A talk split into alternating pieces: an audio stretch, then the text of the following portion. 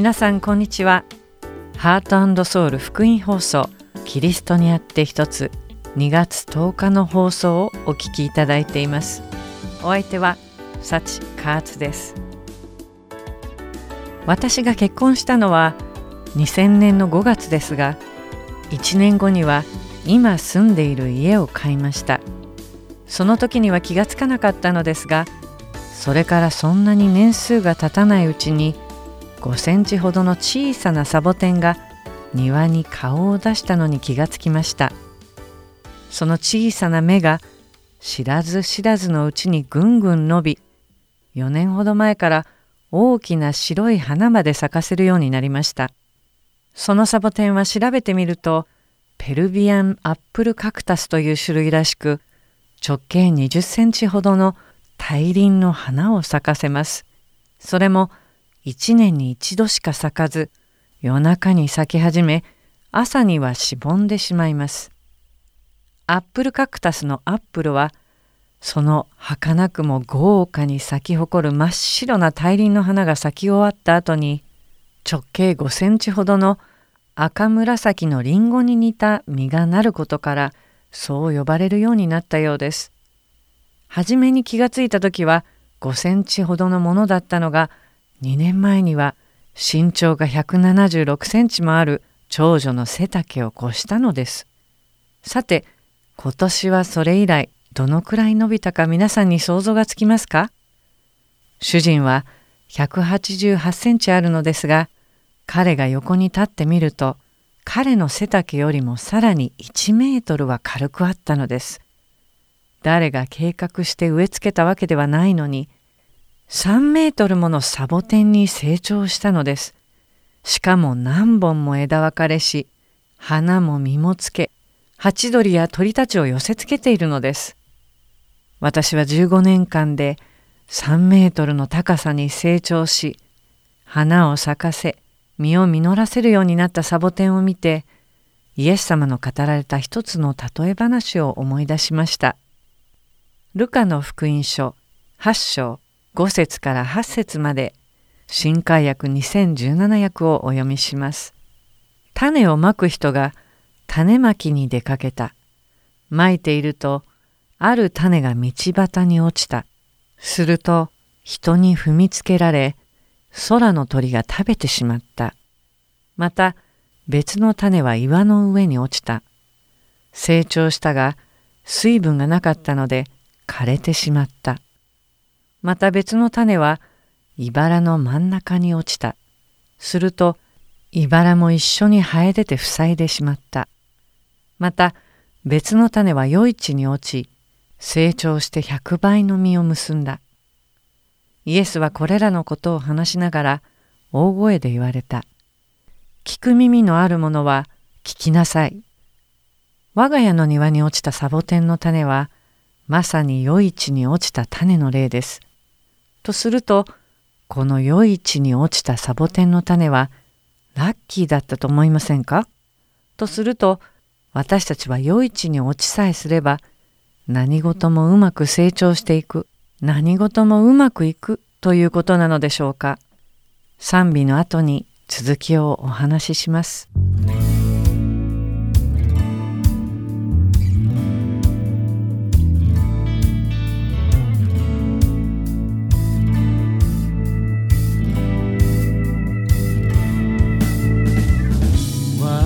私の罪のため差し通され私の咎のため砕かれた。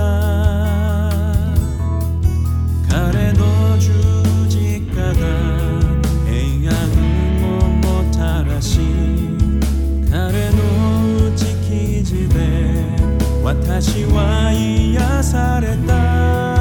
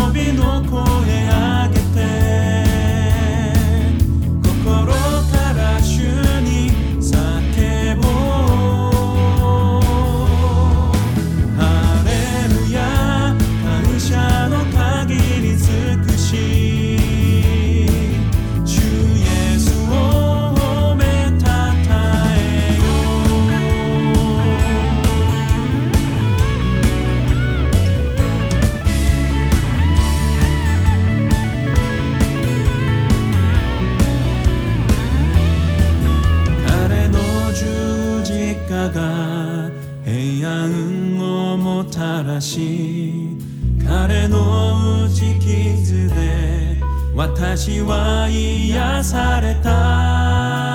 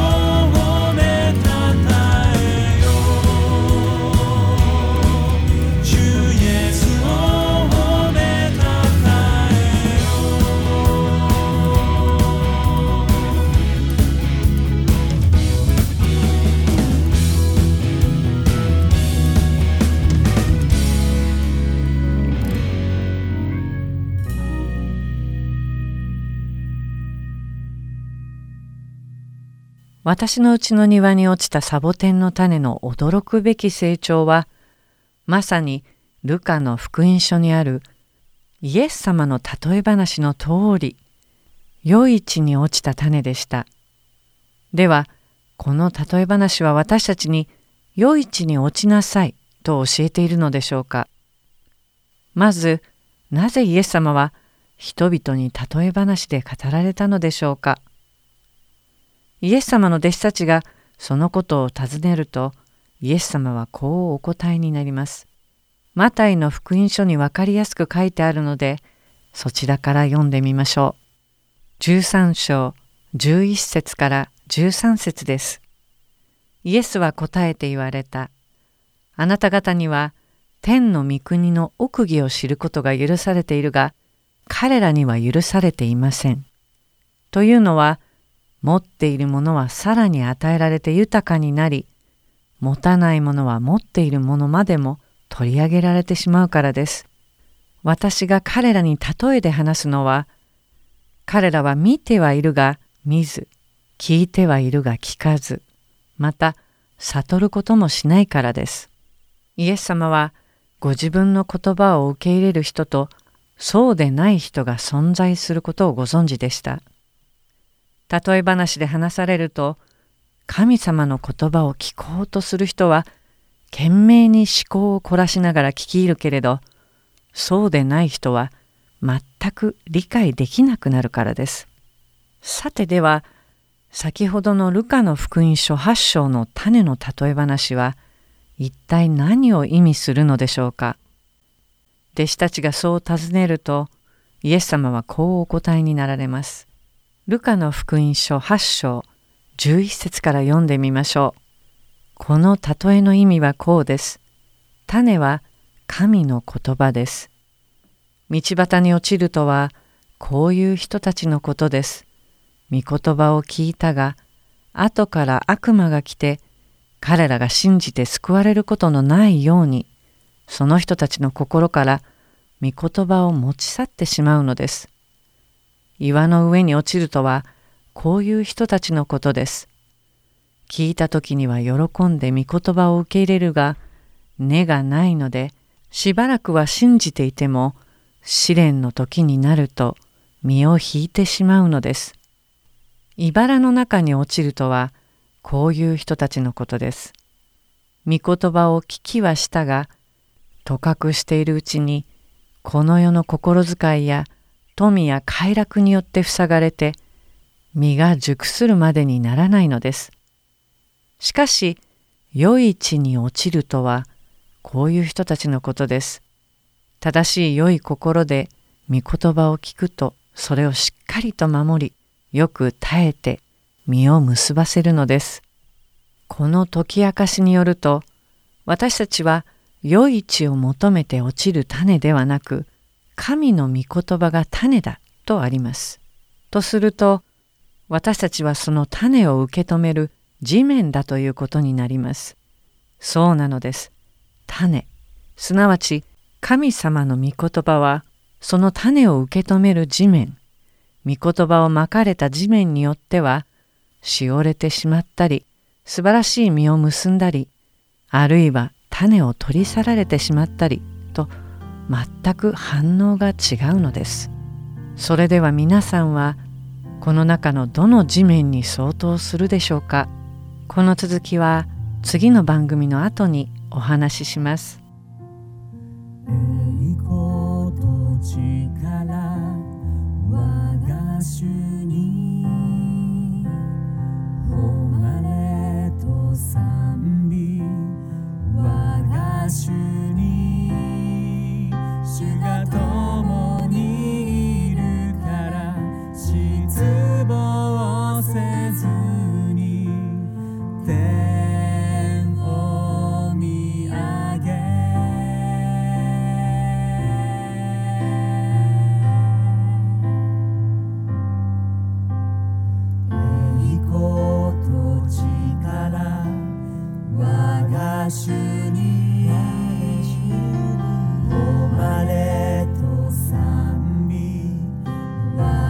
天を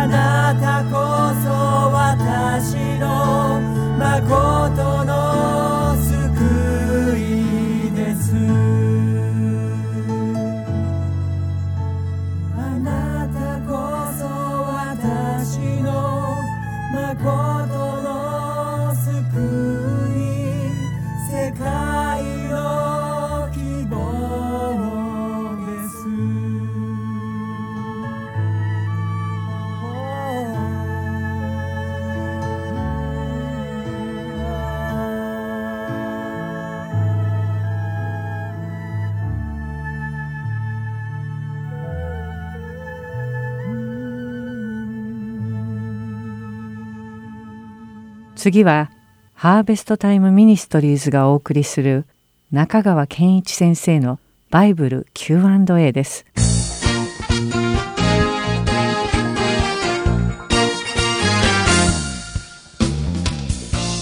はい、今日の質問です。クリスチャンになる前は何もしなくてもそのままで神は愛してくれると聞いていたのに、クリスチャンになった途端に、あれをしろ、これはダメだと言われるようになって混乱しています。どう考えたらよいでしょうかという質問ですね。これは全てのクリスチャンが陥りやすい誤解についての質問ですね。いつものように3つ申し上げます。1番目、何もしなくてもそのままで神は愛してくださるというのは本当です。神は罪人が滅びることを望まず全ての人を愛しておられます。何もしなくてそのままでいいんだよというのは人は行いによって自分を救うことができないということを示してるんです。つまり自力救済は不可能だということですね。とはいえ神が罪を許容しておられるということではないんです。神は私たちの身代わりとして御子イエスを十字架にかけてくださいました。で、神の許しを受け取る方法は行いではないんです。信仰、つまり信じますということしかないんですね。これが第一のポイントです。第二のポイント。神が私たちの成長を期待しておられるというのも本当です。イエス・キリストを信じた人には実は大きな変化が起こってるんですね。大きな変化というよりは根本的な変化が起こってます。その人は霊的に新しく生まれました。これを聖書では新生、新しく生まれると書いて新生と言います。そしてクリスチャンになった人の心に精霊が住んでくださるようになりました。その状態を霊的幼子というわけです。で神は霊的幼子が成長していくことを期待しておられます。どういうふうにして成長すればいいのか。新約聖書の中に、特に手紙、書簡の中に、私たちがクリスチャンとしてどのように行動すればよいかということが教えられています。そして、その教えを学ぶことによって、精霊が働いてくださり、神の御心に沿った行動を可能にしてくださるのが精霊の力なんですね。精霊の力に頼らないで自分で何とかしようとしている人を肉的クリスチャンと言います。精霊に信頼して歩んでいる人を霊的クリスチャンと言いますね。3番目に混乱したり窮屈に感じたりするのは立法主義に陥っているからです。聖書に書かれていないことを命じるのが立法主義です。また、自力で行動を起こそうとするのも立法主義です。自力で成長しよう、頑張ろうとするクリスチャンは、私たちはロマ書7章クリスチャンと呼んでいます。精霊の力によって成長するクリスチャンがロマ書8章クリスチャンです。このことは3分ではとても説明できませんから、メッセージステーションの中のロマ書の公開メッセージ、特に7章8章を参考にしてください。クリスチャンは精霊によって成長し、記憶されていきます。次の質問は、聖書を読んだことのない未信者の友人から三位一体について聞かれたときにうまく説明できませんでした。どのように説明すればよいでしょうかはい、こういう質問です。お答えします。三位一体という神概念は人間の理解をはるかに超えています。ですから人間の言葉で説明するのは大変難しいんです。でも今私が考えていることを3つ申し上げたいと思います。1番目、聖書には三位一体という言葉はありません。で、三位一体という言葉が出てこないという理由で、三位一体という概念そのものも否定する人がいますが、それは間違いです。三位一体というのはどういうものなのか、ちょっと難しいですけど、定義しておきますと、神は実体において唯一の神でありつつ、父と子と精霊という三つの威嚇において存在するというのが定義なんですね。神は一だ。でも、そこに三つの威嚇があるんだ。威嚇っていうのは難しければ、人格のようなものと考えればいいと思うんですね。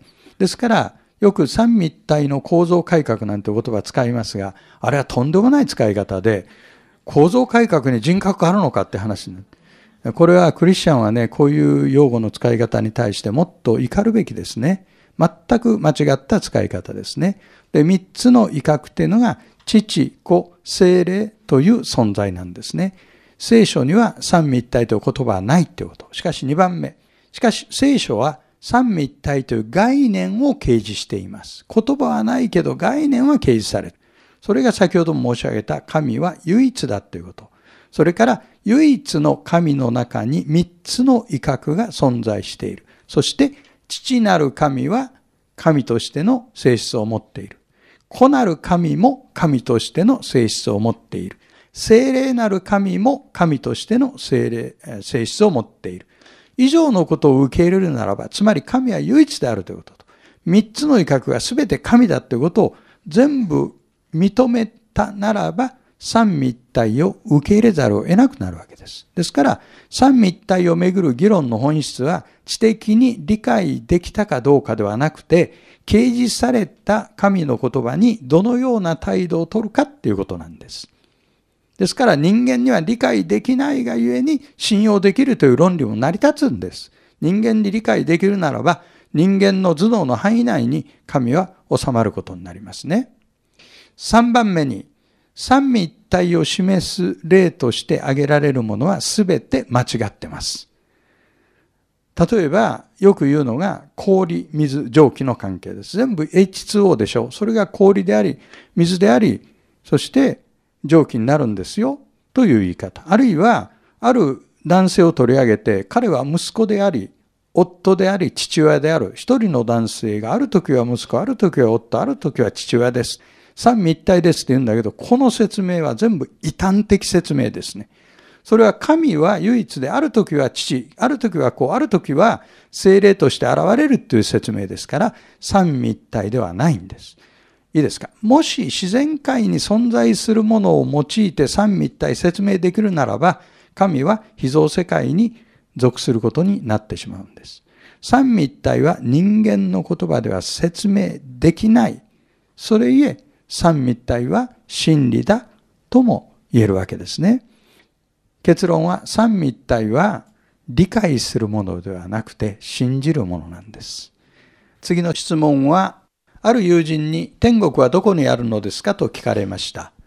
私は空を指して天ということもできず、誠の神様がおられるところですと答えました。明確にご説明くだされば嬉しいです。はい。天国は誠の神様がおられるところですという回答は素晴らしいです。実に聖書的です。そのことをもう少し詳しく説明いたしましょう。いつものように3つ申し上げますね。第1番目、天国は第三の天、あるいはパラダイスなどと呼ばれています。パウロという人は自分が生きたままでそこに挙げられたと書いています。それが第二コリント12章1節から4節です。したがって、天国は実際に存在する場所だということがわかります。しかし、地図を見るように天国の存在場所を見ることはできません。Google マップにも出ておりません。Google で探すと目が Google になってしまいます。2番目、天国は多次元の場所に存在します。ですから、空を指してあそこに天国があると言えない理由は、宇宙空間のどこかに天国があるとは思えないからですね。それはもうなんか感覚的に分かってるわけですね。どっかにあると言えるものでもない。聖書は、神は常に私たちと共におられると約束し、また神に近づきなさいと進めています。ということは、神様っていうのはとっても近くにおられるわけですね。ですから、天国が宇宙空間のどっか遠いところにいて、神がそこにいるとしたら、そこに近づくっていうのはとっても遠い話になってしまいます。ということは、神様がおられる天国っていうのは、私たちが知っている時間空間を超越した多次元の世界だということですね。3番目に、天国の場所を詮索するよりも、そこに入る方法を考える方が重要です。というのは、聖書は天国ってどこにあるってあんまり説明してないんです。でも、どうやったら天国に入れるかというメッセージが聖書の中心的なメッセージなんです。地獄っていうのは神と切り離された場所です。天国は神と共に住まう場所です。天国が実在の場所だとすれば、地獄も実際に存在する場所です。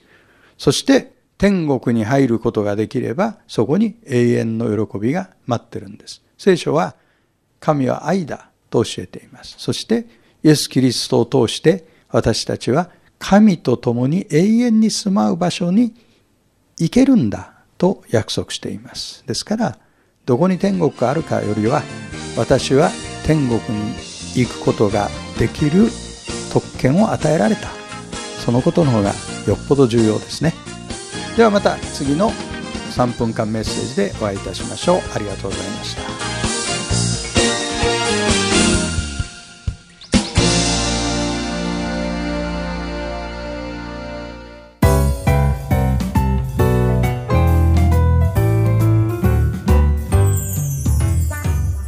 ハートソウル福音放送では日本語放送だけでなく英語によるキッズプログラムも毎週放送していますお子様にぜひ福音に親しんでほしいとご希望の方には無料で CD を送付しておりますので CD ご希望の方はハートソウルオフィス602-866-8999までお電話いただくかハートソウル .org gmail.com までメールにてお知らせください。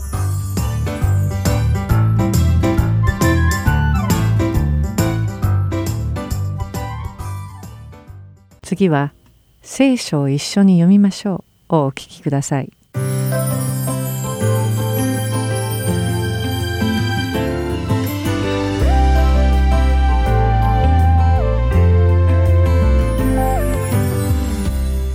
皆さんこんにちは。一緒に聖書を読みましょうの時間です。お相手はいつものように横山まさるです。さて皆さんはジャングルの掟という言葉を聞いたことがありますか？簡単に言うと弱肉強食の世界という意味ですですからこのジャングルの掟によると弱者はいつも強者に仕えなくてはいけないことになりますそして強者は弱者の上に君臨するのです。この掟は皆に受け入れられており、この世界では自然なものであると考えられています。神様を知らない人は、神様が人間を作られたことを信じていません。人間は進化の結果生まれたので、ジャングルの掟が人間にも当てはまるということです。人間の歴史を振り返ってみると、確かに弱者が強者に仕えていました。人々は王に仕え、王が人々を支配していました会社という組織では従業員が社長に仕え社長が給料を従業員に払います少しでも権威を持っている人には誰かが仕えその見返りとして権威を持っている人は仕えている人を守り世話をします。しかし神様の王国の掟は全く違うのです。神様の王国では弱者は強者に使えません。そして王である私たちの神様は私たちに仕えてくださっています。イエス様は私たちの王様であるのに人々に仕えるために人間としてこの世界に来てくださいました。ご自分の命を私たちのために犠牲にしてくださったのです。しかしルカの福音書第9章に出てくるイエス様の弟子はそれが分かりませんでした。だからイエス様に付き従っている時に弟子の中で誰が一番重要なのかについて争っていました。イエス様がイスラエルの王としてその王座につく時には一体誰がイエス様の隣の席に着くのかでも争っていました。とても恥ずかしいことですね。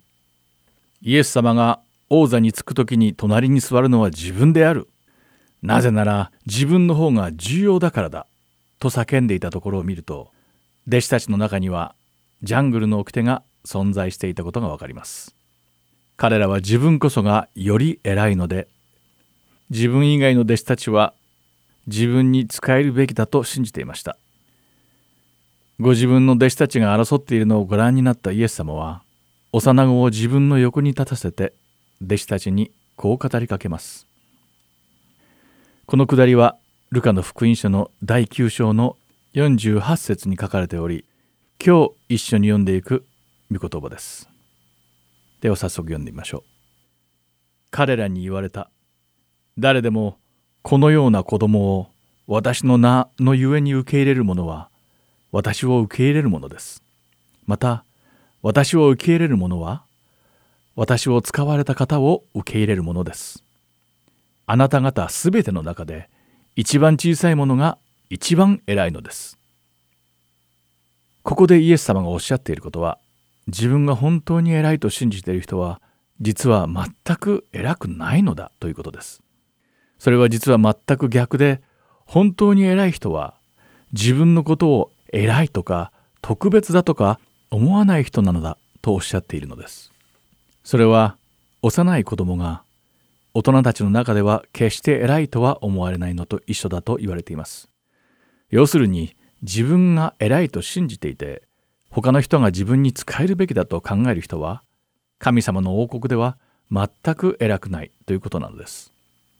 自分以外の人が自分より偉いと信じており使えるためにそこにいる人々こそが神の王国では偉いのだということです。私たちは神様の子供ですから、この世の掟に従わずに神様の王国の法律に従うべきなのです。皆さんは一体どこで自分が偉いと認めてほしいと思いますか？この世ででしょうか？それとも神様の王国ででしょうか？その選択はあなた次第なのです。では祈りましょう。神様、本当にありがとうございます。あなたは王であるのに私たちのために働いてくださいます。今日私たちは神様の王国の市民であるならば自分よりも弱い人たちに使えなくてはいけないことを学びました。私たちより弱い友のために働き世話をする手助けをしてください。イエス様の皆において祈ります。アーメン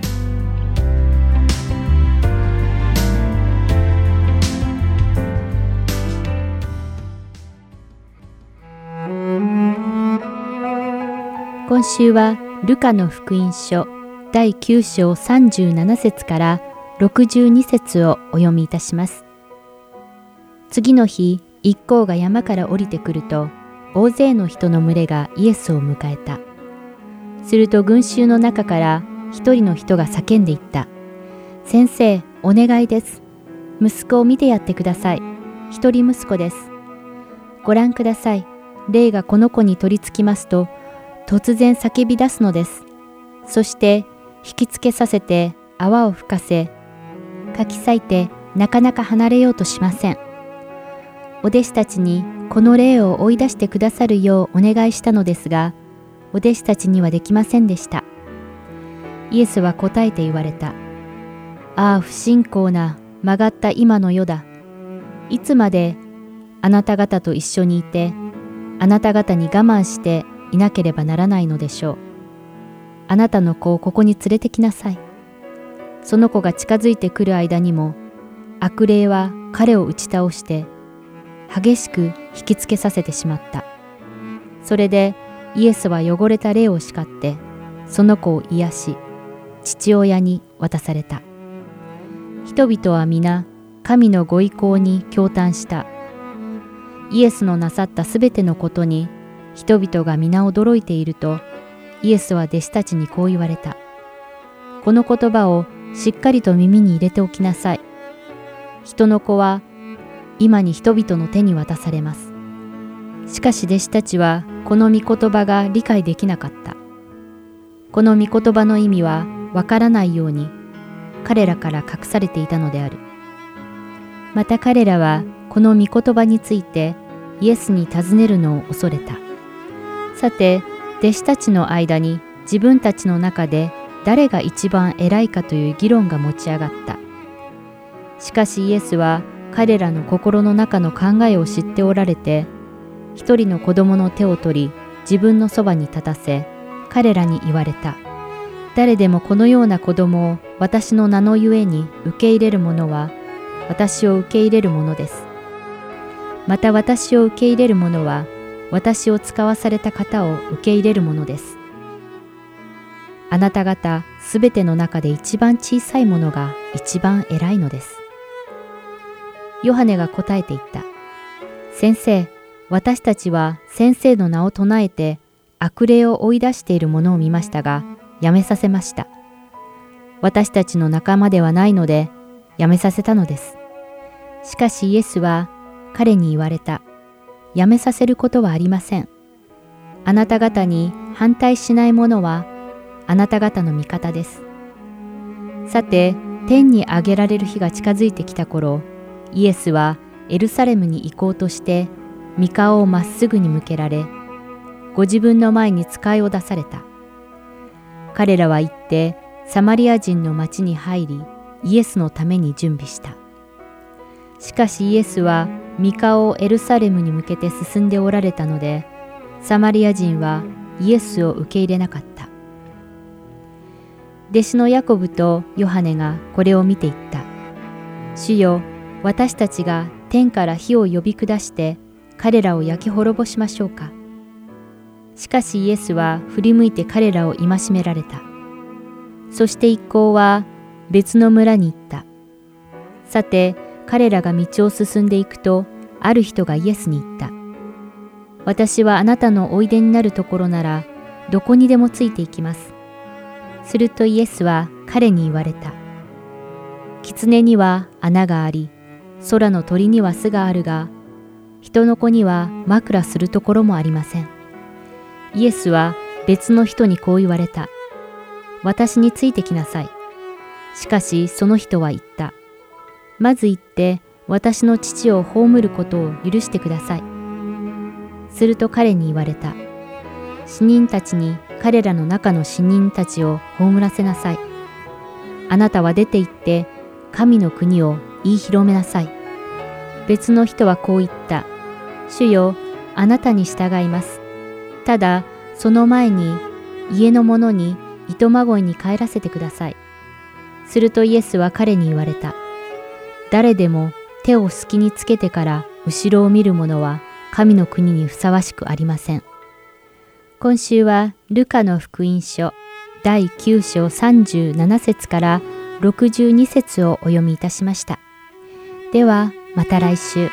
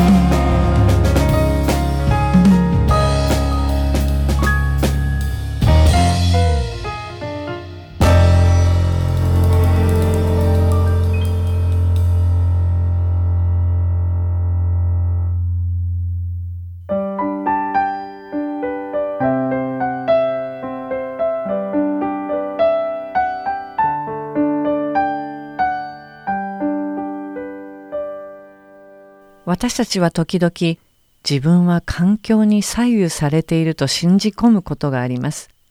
言ってみれば自分の思わしくない状況を周りのせいにして自分を見つめ直すことを拒む態度です。もっとお金があれば、健康であれば、夫に理解があれば、子供が素直であれば、例を挙げたらきりがありません。私がいとも簡単にいくつも例を挙げられるのは、私も自分の境遇をこれらのせいにしてきたことが何度もあるからです。しかし、条件が揃った良い環境にさえ恵まれたら、自分は成長できる、成功できる、うまくやれると思っている以上、私たちは前に進めません。それは全く逆だからです。私たちは命を与え、実を実らせることのできる種ではありません。命ある種、神様の言葉が心の中にまかれる時に、それが育つ環境を整える必要がある土地、土壌なのです。言い換えれば、私たちが自分の思い描く花を咲かせ、実を実らせるために、神様に環境を整えていただくのではなく、神様の花が咲き、神様の実が私たちを通して実っていくために、私たちの心の環境を整えていかなければならないということです。自分の思い描く実を実らせるのではなく、神様の実を実らせるという受け身の体制ではあまり魅力的ではないな、と思われる方もあるかもしれません。しかし、神様が私たちを通して咲かせてくださる花、実らせてくださる実は、私たちの想像をはるかに超え、考えにも及ばない驚くべきものなのです。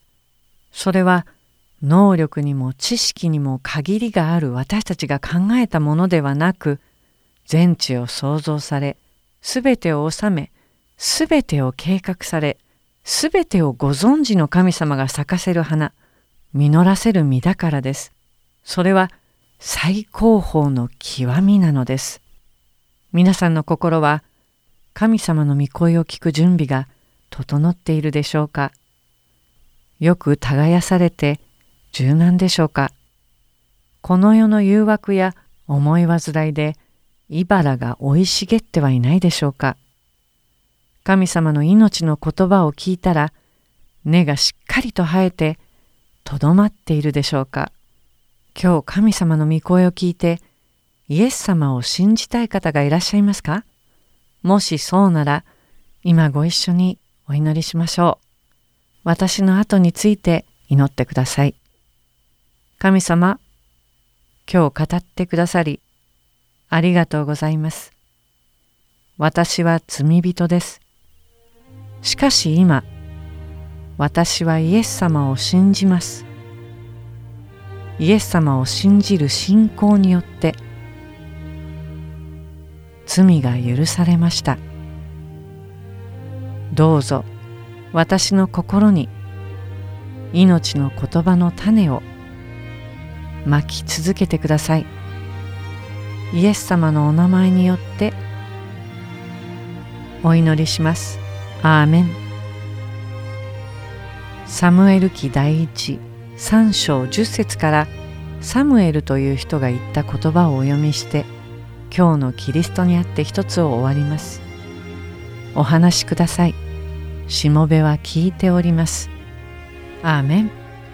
また来週お会いしましょう。お相手はサチカーツでした。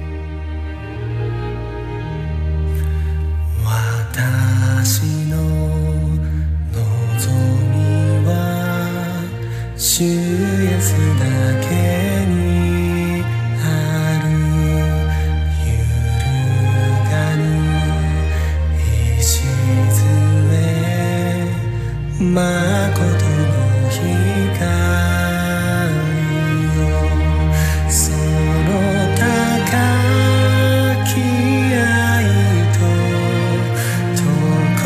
め